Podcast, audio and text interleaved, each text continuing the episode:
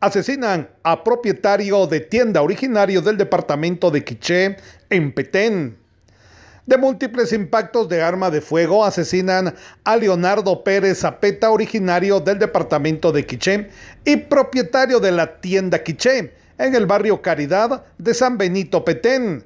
Según versión de los curiosos, indicaron a las autoridades policiales que el chino fue asesinado por los delincuentes cuando se disponía a cerrar el local. Sin mediar palabra, lo atacaron por la espalda. Luego del hecho, se dieron a la fuga con rumbo desconocido.